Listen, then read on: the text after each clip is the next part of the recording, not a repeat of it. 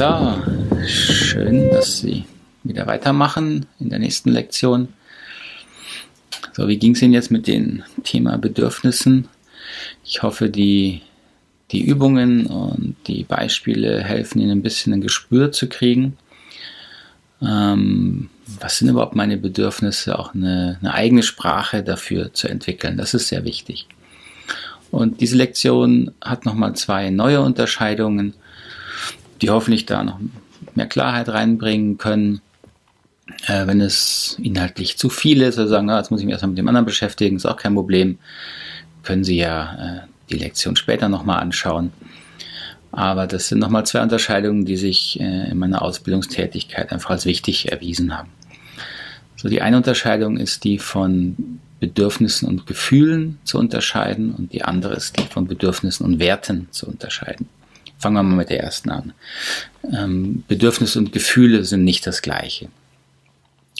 Wir haben ja in der vorletzten Lektion, glaube ich, die Übung gemacht, dass Sie sich mal überlegen, sich mal hinsetzen und mal überlegen, ja, wie, wie ging es mir eigentlich letzte, Wo letzte Woche? Und dann mal reflektieren, ja, welche Bedürfnisse haben sich denn da erfüllt? So, Gefühle sind immer das, was wir sofort spüren. Bedürfnisse müssen sie erst äh, interpretieren, suchen sozusagen. Beides sind ja Gefühle und Bedürfnisse ist etwas sehr Subjektives. Das erleben sie nur in sich. Ja.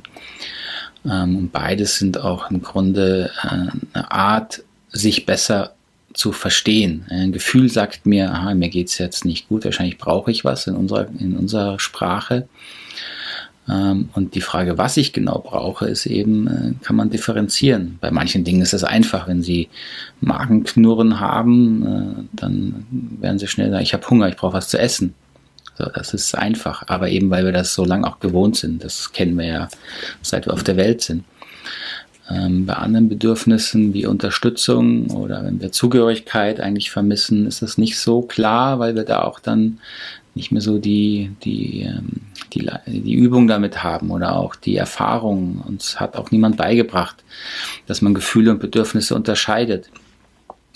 Sondern uns wurde eher beigebracht, ähm, wenn es uns schlecht geht, die Verantwortung eben wieder im Außen zu suchen. Also nicht auf unsere Bedürfnisse zu gucken, sondern im Außen zu gucken. Ähm, wenn, wenn wir oft hören, ja, wenn, wenn du deinen Teller aufgegessen hast, dann ist Mama glücklich. Ja, so da bildet sich in uns dieses, dieses Bild von uns und von der Welt. Aha, meine Gefühle sind davon abhängig, was ich, was ich tue und andere Menschen als Gefühle sind auch davon abhängig, was ich tue. Ja, also ich kann Mama glücklich machen. Nicht Mama hat Bedürfnisse, wenn sich die erfüllen, ist es angenehm, sondern wenn ich aufesse, dann ist meine Mama glücklich. So, und da bildet sich natürlich in uns sofort die Verbindung von einer ich kann Gefühle auslösen, steuern. Da kommen wir in einer späteren Lektion mal hin, wie Gefühle eigentlich entstehen. Und ich bin also auch direkt verantwortlich dafür, dann, wie es jemand geht. Und das ist natürlich eine gefährliche Vermischung. Also diese Trennung von Gefühlen und Bedürfnissen ist, ist schon auch wichtig.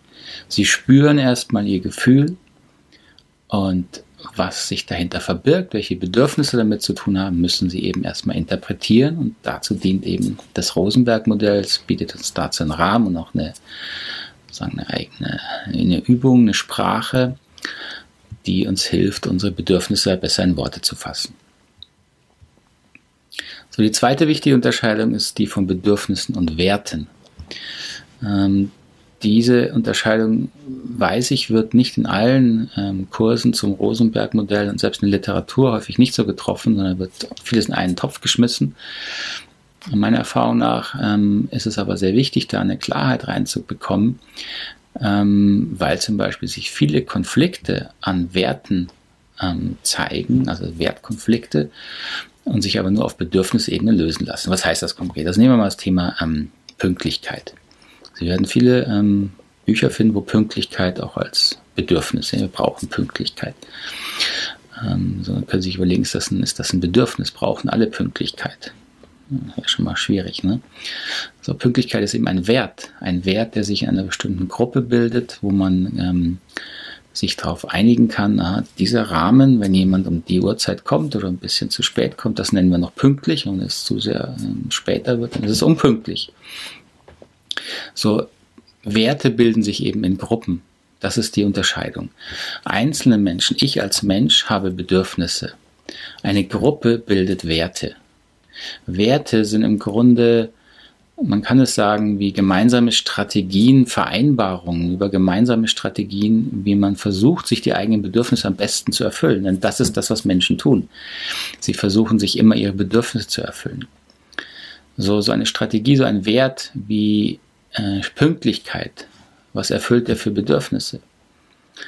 Naja, das ist nicht so schwer herauszufinden. Also wenn eine Gruppe sich äh, zusammen etwas erreichen will, etwas arbeitet, ein Ziel hat, dann will sie sich zum einen als Gruppe erleben. Ja, das geht nur, wenn auch die Leute da sind. Also man hat eine gewisse Zugehörigkeit ähm, dann will man das ist was voranbringen. Das macht für viele Menschen, die da arbeiten, wohl Sinn, sonst würden sie es ja nicht machen wollen. Es hat was mit Sinnhaftigkeit zu tun. Einen Beitrag leisten zu einer Verbesserung vielleicht von einer Situation. In unserer Kultur verbinden viele Menschen Pünktlichkeit mit Wertschätzung. Also die nehmen es einem quasi auf persönlicher Ebene sehr krumm, wenn man unpünktlich kommt, weil sie das als persönliche Abwertung interpretieren. Hat was, kann was mit Wertschätzung zu tun haben. So dass Pünktlichkeit kein Bedürfnis ist, sehen Sie natürlich auch daran, dass in anderen Kulturen äh, Pünktlichkeit entweder ganz anders definiert ist, aber gleiche Bedürfnisse natürlich dahinter stehen, oder dass Pünktlichkeit in der Form gar nicht existiert. So, und jetzt kann man überlegen, welche, welche Themen gibt es da noch, also welche Werte gibt es denn da noch? Auch da möchte ich Sie anregen zu überlegen, ähm, was sind Werte? Was sind dahinterstehende Bedürfnisse? Zum Beispiel Gerechtigkeit. Ist das ein Bedürfnis? Ist das ein Wert? Ja, und es gibt natürlich einen Graubereich. Es gibt in diesen Themen keine äh, glasklaren Abgrenzungen, sondern es ist wichtig, sich damit zu beschäftigen, um ein Gespür zu bekommen, was ist Menschen wichtig, was gibt Menschen wirklich etwas, was gibt mir wirklich etwas wo hänge ich an einem vielleicht kulturellen Wert fest und mir ist gar nicht klar, welche Bedürfnisse erfüllt er mir überhaupt. Zum Beispiel beim Thema Pünktlichkeit stellen das viele fest, auch ich. Sehr darauf getrimmt worden, pünktlich zu sein, bevor ich mir überlegt habe, okay, warum fällt mir es eigentlich so schwer, unpünktlich zu sein? Das hat natürlich mit mir zu tun. So, das als Anregung zum Thema Werte und Bedürfnisse. Ich hoffe, es hat soweit Sinn gemacht und dann sehen wir uns in der nächsten Lektion wieder.